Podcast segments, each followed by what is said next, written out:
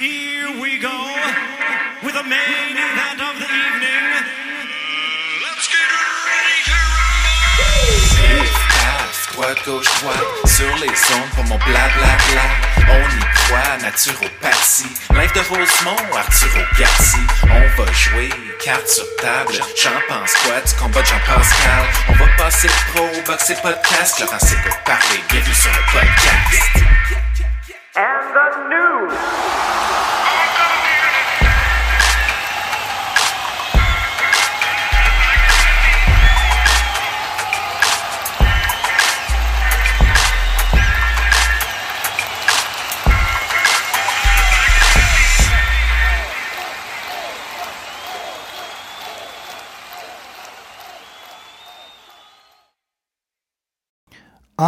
En direct du podcast numéro 116 dans ma cuisine de Rosemont, Montréal. C'est ton émission préférée.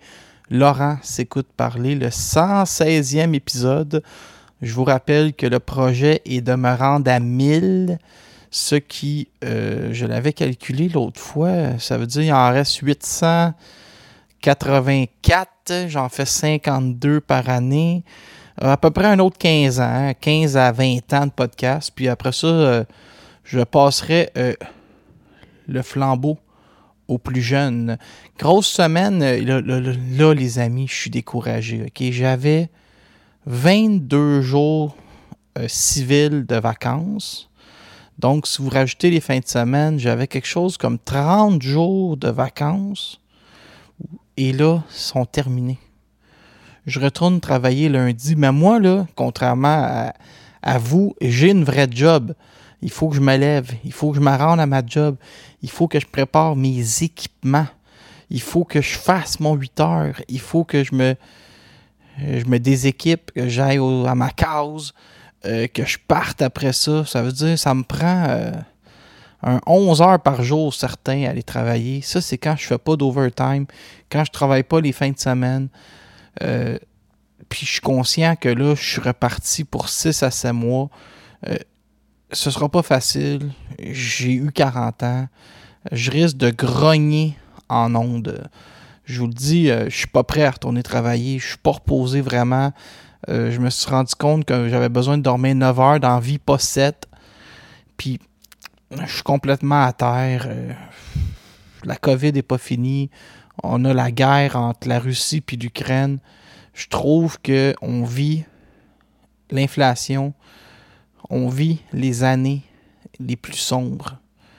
Je dis c'est euh, pas avoir j'ai pas d'enfants, en avoir, je serais déçu de les avoir mis au monde. Ben non, je les aimerais, j'imagine. Mais là, pas en avoir, ça me donne pas le goût d'en avoir. Euh, c'est un peu étrange comme commentaire. Euh, Martin Saint-Louis n'arrête plus de gagner. Euh, grand bien euh, lui fasse.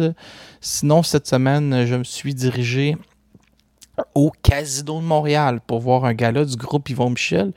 Un gala où le nombre de combats a fondu comme crème à glace au soleil, mais qui, au final, a livré la marchandise. Et euh, j'ai passé toute cette journée-là avec Nathalie Bruno. C'est que moi, mon idée, c'est que je veux sauver le monde de la boxe, mais euh, là, il n'y avait pas de la navette de l'autobus entre le métro de l'île Sainte-Hélène et du casino. Fait que la semaine passée, je suis allé avec euh, Francis Paquin au casino. Et en échange, j'ai participé à son podcast. Le compte de 8 que je vous conseille d'aller réécouter. Et là, cette semaine, ben, je suis allé avec Nathalie Bruno. Puis en échange, je l'ai tenue dans le parking pour pas qu'elle tombe à cause de la glace. Je pense pas qu'elle a vraiment euh, gagné dans cet échange-là, mais merci à Nathalie Bruno, qui est une femme magnifique, autant de l'extérieur que de l'intérieur. C'est quelqu'un d'incroyable. Pour vous donner une idée, elle, elle travaille chez TVA Sport et durant la pandémie, elle a pris congé à TVA Sport. Elle s'est inscrite sur jecontribue.qc.ca, est allée travailler dans une résidence pour aînés, pas à peu près, du 6-7 jours par semaine avec de l'overtime. Et là, elle s'occupait de gens âgés. Puis Puis il y en a avec qui elle a gardé le contact, qu'elle va encore voir aujourd'hui, des gens seuls, qui n'ont pas de famille. Nathalie va les voir. Nathalie, c'est euh, Mère Teresa du journalisme. Puis Martine Valère-Bisson, c'est Mère Teresa de la boxe. C'est les, deux meilleures personnes au monde à qui vous pouvez confier vos bébés naissants. Martine Vallière-Bisson et Nathalie Bruno.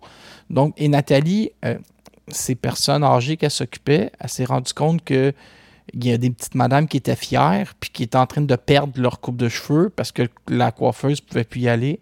Eh bien, tenez-vous bien, Nathalie est allée acheter un kit professionnel, a pris des cours de coiffeur sur son temps à elle et s'est mis à couper les pointes de toutes les petites madames, faire des, des bigoudis, mettre de la teinture et elle s'est mis à faire des petites coupes carrées pour les personnes âgées et à s'occuper des messieurs, à raser. Votre grand-père que vous alliez, vous allez pas, je suis de la misère à conjuguer, votre grand-père que vous n'allez pas voir à cause de la COVID, mais que vous y alliez pas plus avant, et je m'inclus dans ces, dans ces histoires-là, et bien Nathalie Bruno, elle, le rasait. Et euh, s'occupait de ses cheveux. C'est une personne incroyable. Donc, j'étais au Casino de Montréal pour assister à ces trois combats. Tempête de neige, glace. euh, il y a une journée, j'étais allé faire l'épicerie avec ma mère. Il a fallu que je la tienne, pas qu'elle tombe à, à chaque coin de rue. Puis là, je me disais, ouais, toute une idée qu'on a eue d'aller faire l'épicerie parce que ma mère voulait aller faire le. Mais pas, pas juste l'épicerie, mais aller marcher sur la rue commerciale dans mon quartier, la rue Masson, pour ceux qui connaissent ça. Et je l'ai tenu entre euh, le Jean Coutu et les copains d'abord, euh, deux entreprises qui devraient me commanditer. Donc, merci, c'était l'introduction. Là. On va arrêter de, de s'étendre sur le sujet. Trudeau, il est là à cause de son nom de famille. Si c'est Baillargeon, il est pas là. Jean- no offense, les Baillargeons, vous êtes fins. On vous aime. Et vous faites du bon pâté. Ouais, le fameux extrait de, des Baillargeons, là, c'est c'est un peu étrange. C'est Céleste Baillargeon est une auditrice convaincue du podcast, donc je mets l'extrait pour qu'elle puisse sourire à la maison. Céleste Baillargeon qui sera bientôt docteur Baillargeon. Elle a des hautes études en psychologie et elle attend depuis euh, plus de deux ans pour se battre en championnat canadien. Elle est qualifiée, puis c'est toujours remis. Puis elle, elle se dit Ouais, je pourrais devenir championne canadienne, deux, trois petites compétitions à l'international. De l'autre côté, elle se dit Je pourrais passer pro. Mais là, elle est qualifiée. Fait que c'est un peu comme, je vais vous donner un exemple. C'est un peu comme si une femme magnifique vous avait demandé en fiançailles, mais que elle est jamais prête à aller devant le curé. Mais c'est un peu ça, Céleste. Est qualifiée en championnat canadien, mais le championnat canadien, le combat arrive jamais. Fait que je sais pas comment ça va se terminer dans son cas. Euh, bientôt, docteur Baillargeon. Euh, je suis allé cette semaine, on va y aller dans le vif du sujet. Je suis allé au Casino de Montréal pour assister à une carte de boxe de trois combats. Ce qui est arrivé, c'est que Pomerleau, le matin, euh, le matin, le matin du combat, ils ont découvert qu'il y avait la COVID. Tu sais, Pomerleau était top shape, était prêt à courir le marathon. Finalement, il avait le COVID dans le nez. Il était obligé de s'enfermer cinq jours dans sa chambre. Puis euh, c'est sa mère qui allait porter euh, un spaghetti aux 5 heures pour qu'il puisse se nourrir. Pauvre Derek. Toutefois, la bonne nouvelle, c'est qu'il va pouvoir. Son adversaire, qui est un type assez agressif, Daniel Beaupré, je vous ai conté l'histoire trois fois, mais il va pouvoir l'affronter pas plus tard que le 11 mars prochain. Donc, rien n'est perdu pour mon bon ami Derek Pomerleau. Et Alexis Barrière, lui, devait affronter Tim Shemley. Tim Shemley dans la quarantaine et il utilise euh, une thérapie qui s'appelle TRT, Testosterone Replacement Therapy. Oui, j'ai étudié l'anglais chez Berlitz. Mon anglais est impeccable. Je veux pas qu'on en parle, c'est pas le but de la conversation. Et c'est ça, du côté d'Alexis euh, Barrière, son adversaire, Shemley, c'est ça, testostérone de remplacement. Euh, je pense j'ai rien compris. Là. La régie trouvait que les taux de testostérone étaient trop hauts. Lui avait supposément envoyé ses papiers il y a trois semaines. Ça, là, euh, vous connaissez l'expression, le téléphone. un raconte ça à l'autre. Qu'est-ce qu'il en est vraiment? On le saura jamais. Bref, il n'y a pas eu de combat. Et Barrière va se battre contre un boxeur mexicain de 4-1 le 25 mars prochain à Trois-Rivières. Passons aux choses sérieuses. Et là, cette semaine, je vous ai encore préparé des grandes entrevues de chaque combat. Éric Basran a commencé son combat, sa carrière professionnelle contre Ariel González Vasquez. Et il y avait réellement des problèmes. Il était en danger. Euh, premier, deuxième round, il les a gagnés, euh, je dirais, sur la peau du derrière. Là, après ça, au troisième, moi, j'ai trouvé qu'il avait réellement perdu. Ça allait mal pour lui. Les choses allaient mal. Et là, au quatrième, on a compris pourquoi Groupe Yvon Michel l'a signé. Il était génial au quatrième round. C'est un gars qui a commencé professionnel avec les mains très basses. Et ça, moi, j'ai une opinion. Si tu veux boxer les mains basses, un boxeur de réflexe, puis te prendre pour Roy Jones, t'es mieux d'être vraiment talentueux. Sinon, lève les mitaines, puis boxe dans le sens du monde. Donc, euh, ben, je, je sais pas quoi vous dire. Est-ce que Eric a le talent pour boxer instinctif les mains à terre? Je crois que oui. Est-ce qu'il devra un jour, quand la compétition sera plus élevée, remonter mitaine puis boxer différemment? Je crois que oui aussi. Les débuts pros sont faits et maintenant, on va suivre le reste des choses. On va, on va regarder euh, comment ça va se passer. Euh, attendez, c'est vrai, j'avais une grande entrevue en lien avec le combat de Basran. En direct du Casino de Montréal où Eric Basran vient de gagner son premier combat. Comme je parle pas euh, anglais, j'interview Sarah Couillard à la place. Sarah, toi aussi, tu rêves de passer pro. Et là, on a vu Basran s'ajuster, avoir peut-être un petit peu de difficulté. Est-ce que toi, tu mets ça dans ton bagage d'expérience? Absolument. Moi, j'ai très hâte de tourner professionnelle. Puis, je mets ça dans mon bagage parce qu'on a vu euh, au niveau du combat que euh, Bazian a euh, commencé euh, avec beaucoup de one punch. C'était vraiment, euh, ben, c'est son style de boxe en fait. Mais au troisième round, ça a commencé à être un petit peu plus difficile lorsque son adversaire a mis beaucoup de pression. Puis euh, finalement, il est revenu au quatrième round très très fort en étant plus décisif dans ses coups de poing. Donc, euh, je pense que ce qui a pu le surprendre, c'est peut-être l'impact du coup. Euh, donc, euh, avec les gants euh, plus petits qui l'a qui l'a étonné. Mais euh, je pense que c'est des, des bons. C'était un beau combat d'observation puisque ça m'a donné en fait des bels outils, là, de- notamment de toujours rester dans son plan de match puis de miser sur la décisivité des coups de poing. Je trouve que tu es quelqu'un de sage et Sarah Couillard, bientôt dans un ring près de chez vous. Merci! Ouais, j'ai pris un peu euh, Sarah par surprise en lui demandant de commenter le combat de Bazran, mais Sarah, c'est une autre. euh, Depuis tantôt, là, qu'on dirait. Je suis en amour avec toutes les filles dans mon entourage, mais Sarah, c'est une autre fille qui est incroyable. Amène un, mode de vie vegan et amène un mode de vie où. euh, elle m'a expliqué ça un jour. C'est un mode de vie où elle doit faire euh, que du bien autour d'elle, aucune négativité, aucune rancune, euh, aucune euh, ironie. Elle va, si, mettons, elle, s'entend moins bien avec une collègue de travail, elle va simplement tomber dans la neutralité. Elle va pas tomber dans le, les candis ratons ou les affaires. Rien de négatif latin. C'est- Je vous dis, c'est quasiment quelqu'un de, de parfait. C'est rare, mais j'utiliserais qu'est-ce- qui s'approche le plus de la perfection? Je vous dirais que c'est Sarah Couillard, d'un point de vue euh, euh, style de vie puis attitude.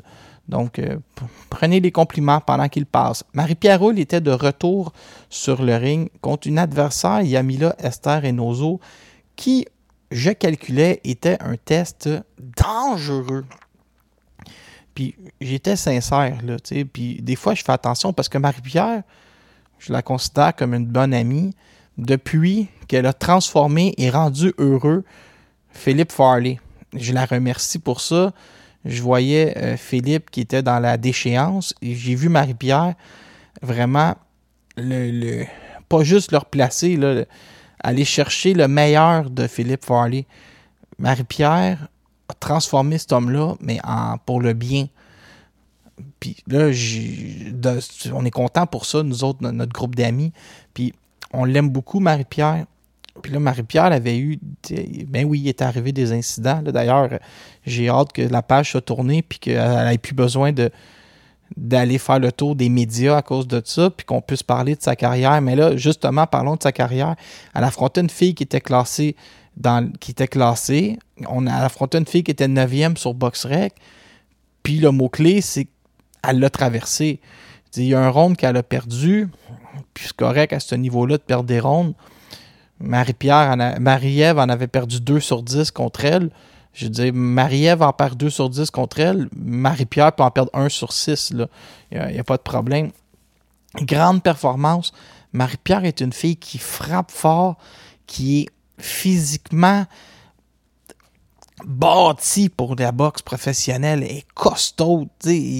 Les épaules, les cuisses, la force physique comme, dirait euh, un de mes amis, c'est clair que cette fille-là bench son poids, est en shape, euh, elle parle bien, elle est magnifique, a des, elle a des yeux que tu pourrais regarder pendant des heures. Euh, Marie-Pierre est incroyable et là, elle fait une grande performance et elle tombe septième sur BoxRec. Donc, on va vraiment être pris avec elle. Les choses vont vite. Elle a juste six combats dans le corps. Elle n'a pas, pas celle qui a le plus d'expérience professionnelle. Mais là, en tant que septième dans le monde, c'est qu'elle va être prise avec les gros noms, puis va recevoir des offres pour des gros combats. Et là, ça va être de gérer tout ça. Et c'est là qu'un gérant expérimenté rentre en ligne de compte. D'ailleurs, je l'ai eu en entrevue. Je suis avec le génie derrière la carrière de Marie-Pierre Roule, M. Yves Lévesque. Ce soir, on avait un adversaire qui a des comparables avec euh, Christ. Elle a affronté Naemus, elle a affronté Marie-Ève Serrano. Dernier combat contre Bustos, l'ancienne aspirante mondiale. Yves Lévesque, on est à combien de combats ou combien de mois de penser à un combat important pour euh, les classements puis qui mènerait à un combat de championnat du monde? Les combats importants pour les classements, on peut parler en termes de dès le prochain combat, on va parler des classements. Euh, L'avantage des boxeuses féminines, c'est malheureusement le manque d'adversaires de calibre. Donc, comme Marie-Pierre n'a de défi qu'elle-même, elle vise tout- toutes les boxeuses qui vont se présenter contre elle. Donc, dans les circonstances, on peut viser des, combats à tout le moins pour des rangs mondiaux dans les prochains mois. Et on peut parler d'un- d'une à tout le moins, si elle se rend jusqu'à euh, jusqu'à viser les titres mondiaux, on parle peut-être de 18 mois environ, sincèrement. C'est, ben, je poser la question pour la dernière fois, mais avais-tu une inquiétude que Marie-Pierre fige dans le ring ou quelque chose suite aux événements ou pour vous, c'est en arrière puis on regarde vers l'avant? La première réponse, c'est Marie-Pierre était la seule à avoir la réponse à la question et c'est la réponse la plus honnête que je vais avoir. Pour nous, au niveau de l'équipe, euh, on voyait Marie-Pierre à l'entraînement, on voyait Marie-Pierre dans son quotidien. Marie-Pierre était prête. Elle a un- une capacité cérébrale qui est au-dessus de la moyenne. Elle était, elle était à la hauteur de ce qu'on s'attend d'elle. Puis maintenant, on s'ajoute des billets pour Trois-Rivières. Oh, et n'attendez pas, s'il vous plaît. La- probablement que ça va être la première salle sold out d'après-pandémie. Oh! La boxe de ces gens qui sont très intéressants. Yves Lévesque, c'est quelqu'un qui assistait à tous les combats euh, au resto-bar du coin du métro. Euh, c'est lié euh, d'amitié avec le propriétaire Costa Ananostopoulos. C'est lié d'amitié avec Philippe Farley. Aussi avec moi et Vincent Tremblay. Mais des fois, euh, mes opinions qui sont un peu acerbes ont mis un petit peu d'engrenage dans notre amitié, mais je crois que Yves Lévesque se rend compte que euh, je suis quand même sincère puis je suis honnête. Moi, je dis ce que j'ai à dire sur les adversaires, les progressions, mais j'essaie, et là, je me, je me psychanalyse moi-même, j'essaie de ne pas être injuste d'être honnête. Donc, je vous donne la, euh, ma vraie pensée. Donc, je joue pas de jeu. Puis des fois, ça peut déplaire. Puis des fois, je dois admettre que j'ai pas toujours le ton parfait. Là. Je suis pas. Tu sais, des fois, le, message puis le messager euh, peut être trouble. Mais j'étais content de voir Yves. Puis il avait l'air en très grande forme.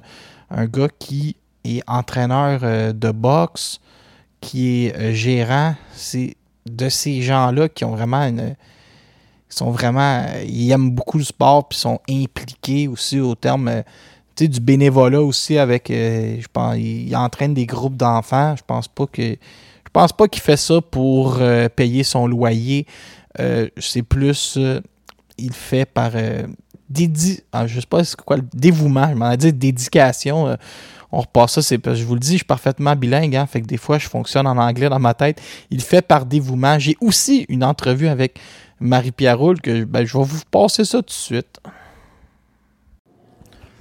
Marie-Pierre Roule, qui est à mes côtés, tu avais une adversaire pour euh, ben, le mot-clé, te comparer à l'élite avec Marie-Ève Dicker, avec euh, Némus. Tu as relevé le défi maintenant. On est prêt dans combien de temps pour aller en championnat du monde? Euh, c'est sûr que je suis pas prête tout de suite à, aller vers euh, cette étape-là. On va y aller euh, une étape à la fois. C'est mon premier test avec une fille qui avait beaucoup d'expérience. J'étais négligée pour ce combat-là. Fait que je veux pas pour moi d'avoir réussi à, gagner, c'est un gros plus. Maintenant, on va aller une étape à la fois. Prochain combat mois de mars. On va voir qu'est-ce que ça va donner, mais je veux je veux pas non plus sauter trop d'étapes pour tout de suite. On va on va y aller tranquillement, mais c'est c'est ça que je vise. Moi, je vais te donner un petit conseil, là, peut-être euh, aller plus chercher des angles. Oui, exact. C'est ça que je voulais travailler plus. On va travailler là-dessus dans le prochain camp, puis on va essayer d'amener ça dans le ring. Merci. Merci, Laurent. Ça, c'est drôle parce que quand j'ai eu Marie-Pierre Roule en entrevue, elle venait de finir son entrevue avec euh, Mathieu Boulay et c'est ça qu'elle venait de dire à Mathieu Boulay.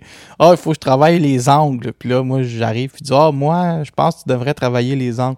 Fait je me trouvais quand même assez drôle. Euh, une chose qui revenait beaucoup, même si on était à huis clos puis qu'il y avait peut-être juste une soixantaine de personnes, il y en a 60 qui sont arrêtés à ma table pour me dire Laurent, tu es un véritable génie.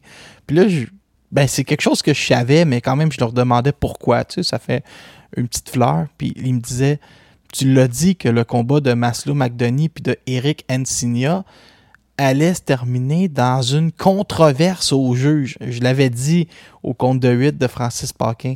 Mais ça, c'est facile. Ben, pour moi, c'est facile. Si je fais une règle de 3 sur BoxRec, puis je voyais le niveau d'Ansigna, puis je voyais la, qu'il venait de perdre au juge un- une majority dans la controverse contre Elvis Torres, qui est un gros prospect mexicain.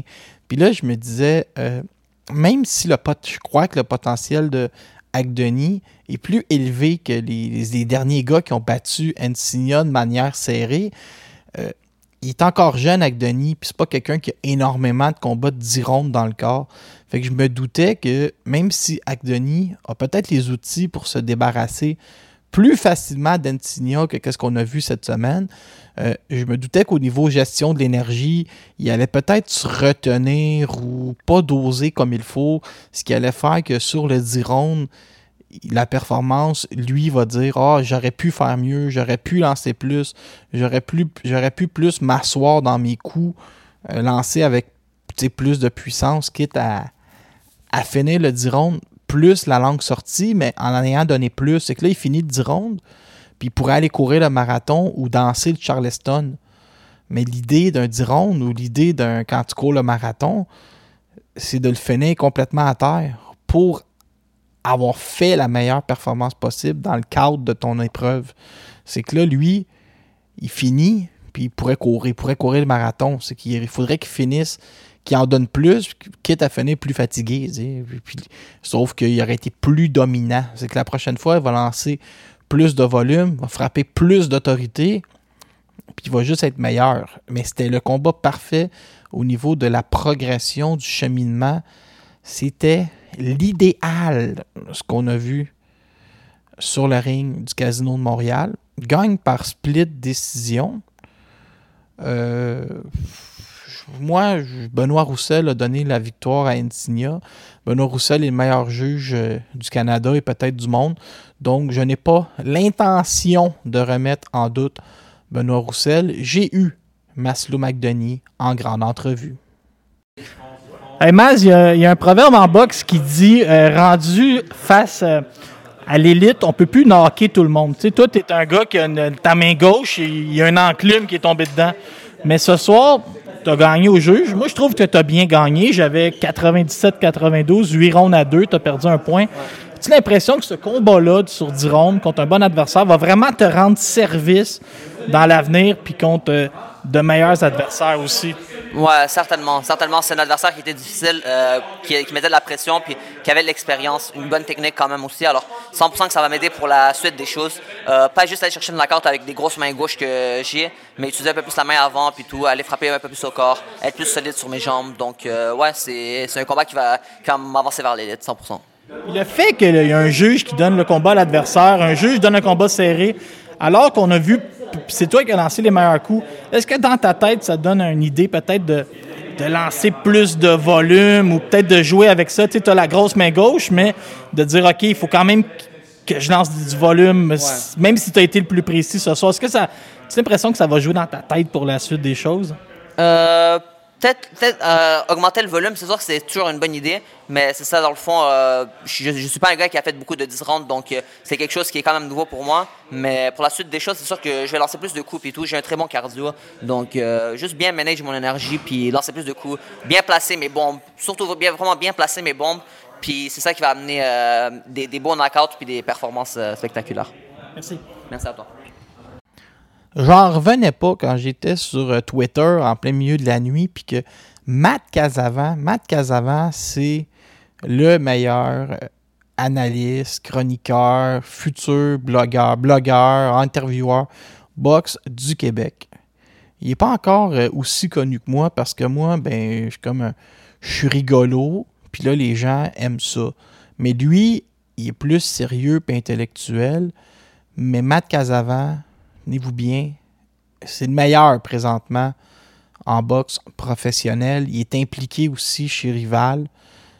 Euh, Matt Casavan, c'est la grosse affaire pour les 40 prochaines années. Puis moi, je suis la grosse affaire aussi, mais avec un sourire d'envoi puis une façon différente de faire. On a, on a chacun nos méthodes, là, puis c'est bien correct, mais suivez Matt Casavan, je vous en donne la permission une fois que vous avez fini d'écouter mon podcast. Donc, euh, euh, c'est ça, après le combat, Maslow McDonough est allé voir Yvon Michel, il lui a demandé est-ce que je peux t'emprunter mon adversaire, l'amener à mon restaurant, le Royal 21 à Longueuil, manger quelques pointes de pepperoni fromage et après ça, je vais le ramener à l'hôtel, je, me, je le prends en charge, il n'y arrivera rien, puis il va être prêt pour retourner au Mexique demain après-midi. Yvon, il a dit pas de problème, Masloum. Quel geste incroyable. Maslow McDonough, je suis content avec cette finale-là. Il a pris le micro aussi, il a dit Je suis kurde, je peux comprendre ce que vivent euh, les Ukrainiens et je leur offre mon support. Après ça, il amène l'adversaire manger. Il était d'une humilité incroyable. Il n'a pas voulu casser de sucre sur le dos des journalistes. Il m'a écrit en privé pour me remercier de m'être déplacé à son combat. Je vous le dis, on gagne à, connaître, à mieux connaître Masloum Agdeni et Moulatif, son entraîneur, va devenir un grand entraîneur. Surveillez bien les choses se développer. Alors, c'était, et il y a déjà quasiment 30 minutes de fait sur le podcast, c'était ma soirée de jeudi. Insérer un interlude lors du montage. Toujours en direct de mon salon de Rosemont, Montréal. Euh, je suis en train de construire le podcast tranquillement, pas vite. Donc là, euh, j'ai fait la tournée de groupe Yvon Michel. J'ai quelques. Je vais vous lancer quelques petites nouvelles, puis je sais pas comment ça va se placer.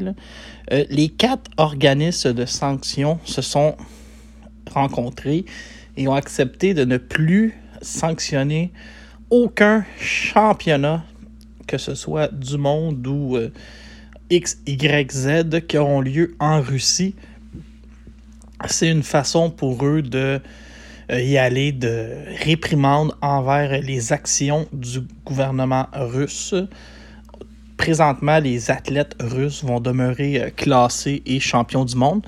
Euh, je vous dis ça parce que il a été ça a été ça a été jasé que est-ce qu'on retire les athlètes russes? Là moi j'ai ben, je trouve ça injuste là, pour dire la vérité. Euh, hier soir j'étais en, en caleçon chez moi puis j'avais rien à faire c'était vendredi. Et là j'ai découvert que ça fait deux fois que j'ai découvert deux fois ça dans les derniers 12 heures il y a des promoteurs qui diffusent gratuitement leur gala sur YouTube. Donc, il y avait un gala présenté à Plant City, Floride. Et là, en grande finale, il y avait Kanat Islam contre Jimmy Kelly.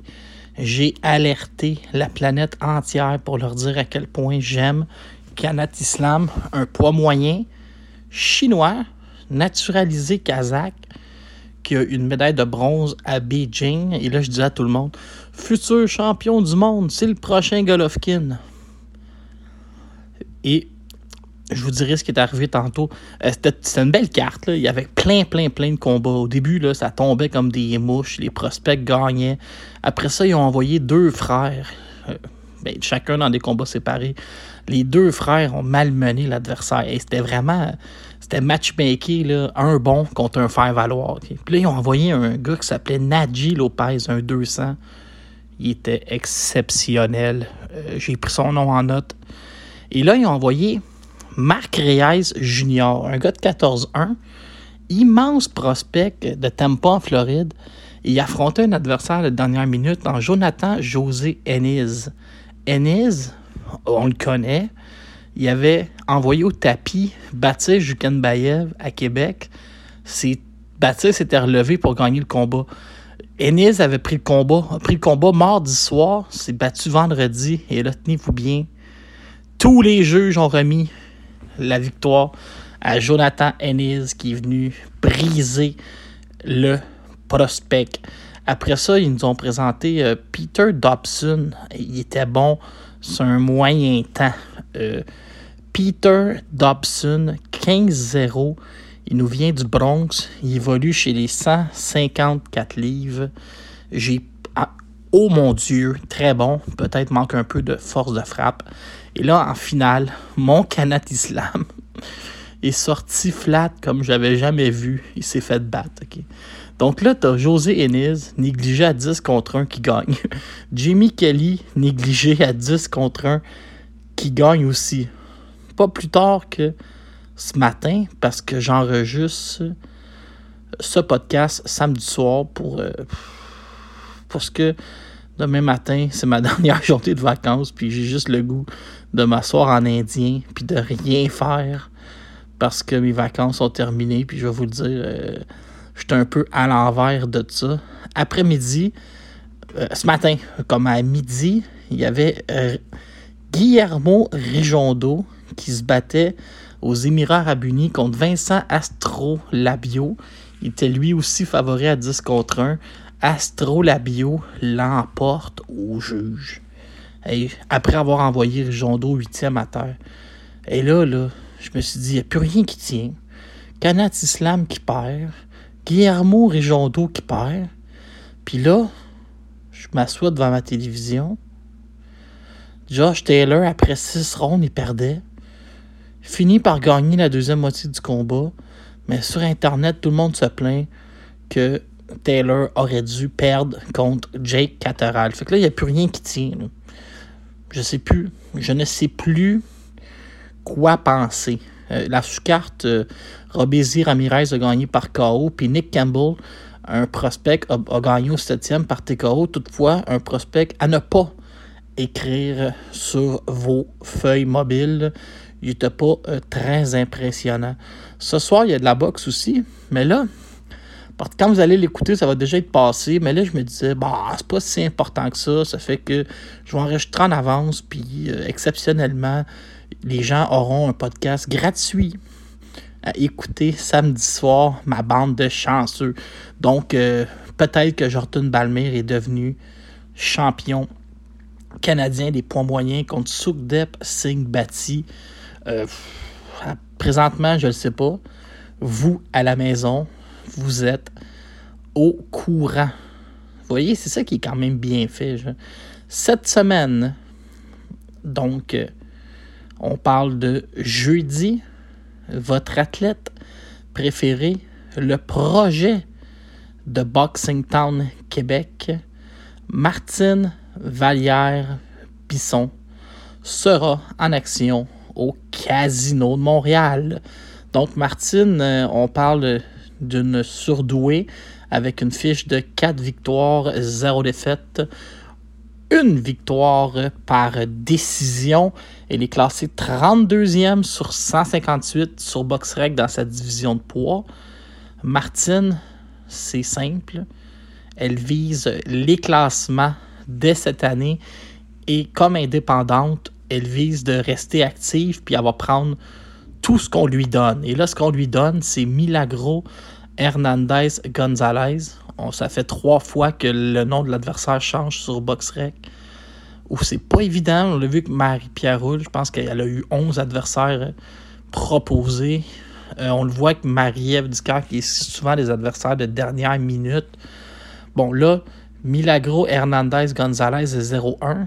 Et là, c'est loin sur BoxRec. Mais n'oubliez pas, le- mon grand-père maternel m'a dit avant de mourir tout le monde qui a deux mains une chance de remporter. Et c'est dans cette optique-là que Martine, elle monte dans le ring. Elle m'a dit Je vais rien laisser au hasard. Je m'en vais dans le ring comme si euh, j'affrontais euh, la meilleure boxeuse au monde. Puis cette fille-là, euh, je la prends au sérieux. De toute façon, on sait pas, on n'a pas de vidéo, on n'a rien. Donc Martine, en professionnel, va monter sur le ring. J'essaierai d'être sur place pour avoir ses commentaires d'après-match. Pour le moment, on la laisse tranquille. Jean Cardi François n'a pas froid aux yeux, va affronter Francisco Javier Rodriguez. Jean- François est 1-0 et euh, Javier Rodriguez est 7-1. A remporté ses sept derniers combats. Euh, à son dernier combat, il a battu Rodrigo Guerrero qui est 26-10.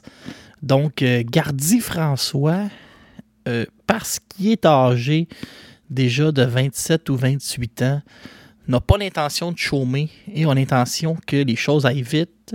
J'ai demandé à Stéphane Noyer, j'ai dit euh, Stéphane, t'es pas allé de main morte sur matchmaking de Jean Gardi François, puis il m'a répondu il y a des athlètes comme ça, ils disent, tu proposes, ils disent oui, bon, c'est réglé, on signe le contrat, puis ça va donner un bon combat parce que pour les, les spectateurs, ça va être un combat quand même équilibré, puis c'est intéressant.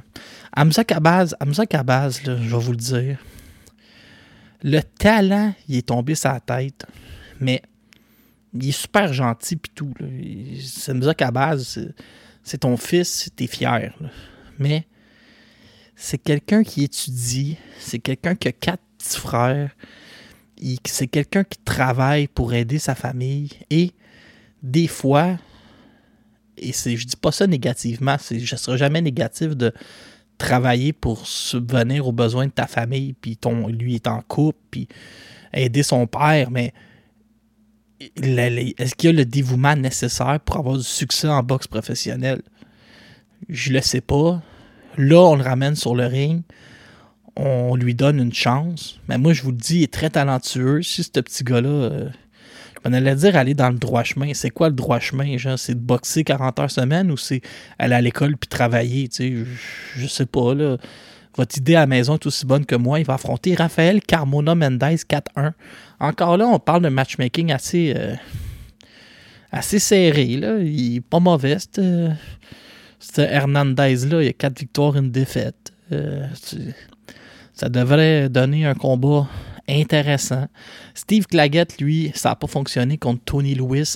En février, va affronter Sébastien Ezekiel Aguirre, un Argentin gaucher. Donc, euh, je ne sais pas si c'est en, préparation pour quelque chose. Claggett euh, a l'expérience des Argentins, pas de problème. Claggett qui est un Il y a un proverbe qui dit euh, le talent devant le travail si le talent accepte de travailler. J'ai comme défaite mon propre proverbe. Si Steve Claggett, euh, Claggett c'est une machine de travail, il, va, il devrait donner une bonne performance. Euh, pour vrai, c'est une très grosse carte qu'ils nous ont euh, balancée là pour un jeudi parce que euh, trois combats de 10 rondes. Steven Butler, lui, va affronter Hector Manuel Zepeda, un Mexicain. 20 victoires, seulement 6 par KO. Je pense qu'on a voulu protéger Butler de ne pas le mettre contre un cogneur. Un gars qui a fait 4 rondes avec Sébastien Latour, Fondura, 6 rondes avec Carlos Molina. Donc, euh, un petit comparable quand même. Ça va être intéressant de voir euh, ce que Steven a travaillé pendant la pandémie. Et Eric Bazignan va affronter Reynaldo Paniaga, 17-1, 14 de ses 17 victoires obtenues contre des adversaires avec des fiches négatives. À son dernier combat, il a battu un boxeur de 14-45. Donc, euh, on est allé chercher le meilleur adversaire disponible avec la pire fiche euh, disponible. Euh, non, non. La meilleure fiche, mais montée. Perdu dans ma propre phrase, là, mais je veux juste vous dire que on est allé chercher un adversaire que la fiche paraît bien, mais qui est probablement pas au niveau de sa fiche. Euh, disons ça euh, comme ça, ça va être moins pire. Euh, J'ai hâte de pouvoir vous annoncer l'adversaire de Mathieu Germain le 11 mars. On n'est pas allé aussi ici, on n'est pas allé avec le dos de la main morte. Germain, un excellent adversaire que j'ai pas le droit de nommer. Et c'est drôle parce que cette semaine, il y avait juste trois combats au casino, mais on en annonce huit. Euh, vendredi le 11 mars, tant mieux. Ça fera une petite moyenne. Donc, ça fait le tour euh, de notre euh, carte, euh, de nos cartes locales. Et j'aimerais mentionner que toute l'équipe de Boxing Temps de Québec est derrière le projet d'une vie, Martine Vallière-Bisson. Martine, euh, je sais que tu vas probablement écouter ce podcast-là à quelques jours euh, de ton combat. Sache que tu as le Québec. On est euh, 35 000 sur Boxing Town.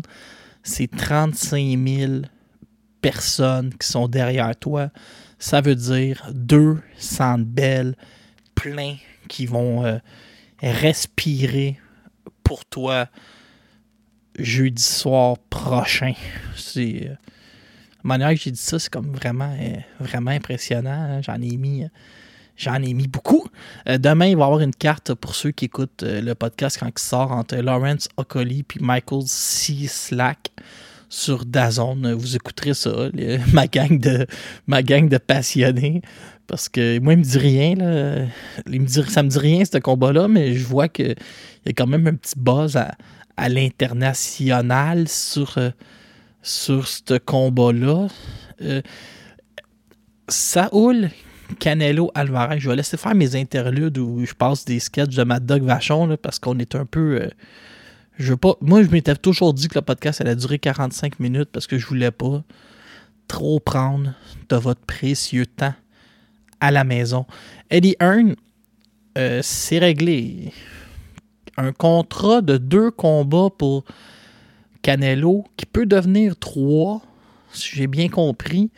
Trois étant John Ryder. J'espère quasiment que ça n'arrivera pas. Il va affronter Dimitri Bivol le 7 mai prochain et je suis curieux. Je suis un fan de Bivol. S'il y a quelqu'un dans le monde plus pesant que Canelo qui peut dealer avec la vitesse de Canelo, même être plus rapide que lui, peut-être même meilleur défensivement, c'est Bivol. Bivol, il y a clairement des crochets que tu peux mettre de son bord, la vitesse, la défensive. Euh, J'aimerais quasiment dire les déplacements. C'est juste offensivement qu'il peut vraiment pas rivaliser, rivaliser avec Canelo, mais moi je suis satisfait de ce choix d'adversaire-là. Tyson Fury a dit qu'elle allait faire un boycott médiatique et qu'il allait ressortir seulement dans la semaine du combat. Il veut être à 100% pour dévisser Dillian White. Combat qui va avoir lieu. Et, et- en demi-finale, il va y avoir Daniel Dubois. Puis moi, je vous fais une prédiction. Euh, soyez pas surpris si le nom de Simon Kane revient pour affronter Daniel Dubois en demi-finale. Je vous l'aurais dit ici même. Discussion entre Joseph Parker et Joseph Joyce. Jermel Charlot euh, est sorti de, du sweepstake pour affronter. euh, J'aime ça dire des mots en anglais que je suis pas sûr. euh, pour affronter Canelo. Donc, euh, il se ramasse pas d'adversaire et il a dit qu'il allait chercher un très gros nom pour rester dans les discussions. Qu'est-ce qu'il y a d'autre? Canelo, ce serait trois combats pour 160 millions. Pourrait sortir après 2 puis 100, si j'ai bien compris. Donc, euh, tu sais, 60 millions pour affronter John Ryder. euh, J'ai vu pire. Oscar Valdez et Shakur Stevenson le 30 avril prochain. Bob Arum s'attend à battre des records de vente parce que Shakur Stevenson, il, s'attend à ce que les Américains soient tous derrière Shakur. C'est comme la prochaine grosse affaire. Sinon, qu'est-ce que j'avais d'autre pour vous? Ben, J'ai une feuille pleine, c'est juste que je l'ai parti du mauvais bord. Euh, euh, Demetrius Andrade et Zach Parker, l'appel d'offres est réglé. Parker a gagné tout ça, mais Eddie Hearn, il dit Ah, ça arrivera pas. Il cherche déjà à sortir de ce combat-là, puis euh, à, à payer Parker pour pouvoir faire d'autres choses. Euh, donc, euh, c'est quand même, quand même intéressant tout ça. Tim Zoo aurait signé avec PBC et la condition qu'il aurait demandé, c'est un combat contre Jermel Charlot. Euh, Tim Zoo ne niaise pas et on est déjà en train de partir l'autre frère Zoo en Australie. Donc, vous voyez, on amène Tim ici, puis on part l'autre de l'autre bord. C'est quand même bien fait. Euh, toutes ces histoires-là, Tim Zoo, qui pour l'instant est une machine de guerre. Virgil Ortiz a dit à Jaron Ennis Prépare-toi, mon gars, parce que nos chemins se croiseront très bientôt. Amir Khan a trois semaines pour décider s'il veut une revanche contre Kelbrook. Je vais t'aider, Amir. Dis donc non. Ça va faire euh, du bien pour le, monde de la boxe. Josh Kambozos va affronter euh, Vasil Lomachenko. Je serai au gala Day of the Tiger ce vendredi. Donc, euh, on, est, on est remis en selle présentement. On peut euh, assister à des combats de boxe. Il y aura public euh, dès la semaine prochaine. Donc, voyez là, j'ai l'impression de revivre. Aussi sur la scène euh, nationale québécoise, euh, Michael Zouski, son adversaire, Sergei Boachuk, un petit problème. Il n'y avait plus de visa de travail pour rester en Californie. Il est en Ukraine. Et là, en Ukraine, il y a un décret que les hommes de 18 à 60 ans ne peuvent plus quitter le pays et doivent euh, s'enrôler dans la défense nationale. Donc, Boachuk, il a espoir de traverser à pied vers la Roumanie ou la Pologne, d'embarquer d'un avion vers la Californie, de devenir un genre de réfugié, puis de monter au nord pour affronter, Trois, affronter Zouski à Trois-Rivières. Si ça ne fonctionne pas, euh, Vincent Morin a déjà deux adversaires pour remplacer euh, Sergei Boachuk qui serait de qualité et accepté par le réseau Pro Bellum. Donc, euh, ça, c'est à suivre. Et ça fait le tour de cette méga semaine. Et là, je vous le dis, là, des, fois, j'ai même le goût euh, de vous donner plus d'infos puis plus de commentaires. Mais je m'étais promis que ce podcast-là allait pas dépasser une heure. Fait que là, je, je me demande bientôt, là, je vais vous faire deux podcasts par semaine au grand bonheur de mon ami David Saint-Martin. Donc, euh, merci d'avoir été là. Euh, je vous aime tous. J'ai pas d'enfants, OK? Mes enfants, c'est vous autres, les 200 personnes qui écoutent. La semaine passée, j'ai pété les plombs à propos des, euh, des dénigreurs de Simon Kane et j'ai eu mes meilleurs codes d'écoute. Là, vous voyez, cette semaine, j'ai été gentil. Si cette semaine, les codes d'écoute sont poches, puis que la semaine passée était bonne quand j'ai pété les plombs, mais je vais devenir le pire enfant de nanane à chaque semaine. Je vais péter les plombs, puis je vais regarder les codes d'écoute monter parce que je peux me fâcher si c'est payant. Merci d'avoir été là. Je vous aime et je dédie la semaine prochaine au complet à Martine Vallière-Bisson. Soyez à l'écoute sur Punching Grace. on est tous derrière Martine.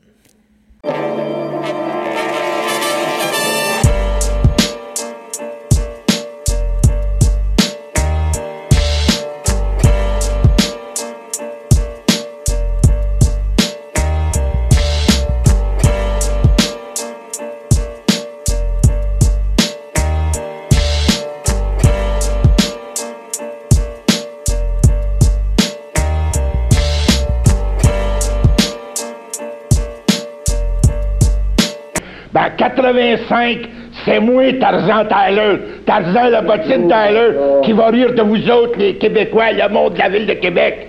Parce que mon champion, c'est Keitonga. Il va vous le battre. Il va le battre comme un tapis. Votre équipe Martel, votre petit Québécois, votre petit gars de la ville de Québec que vous aimez tant.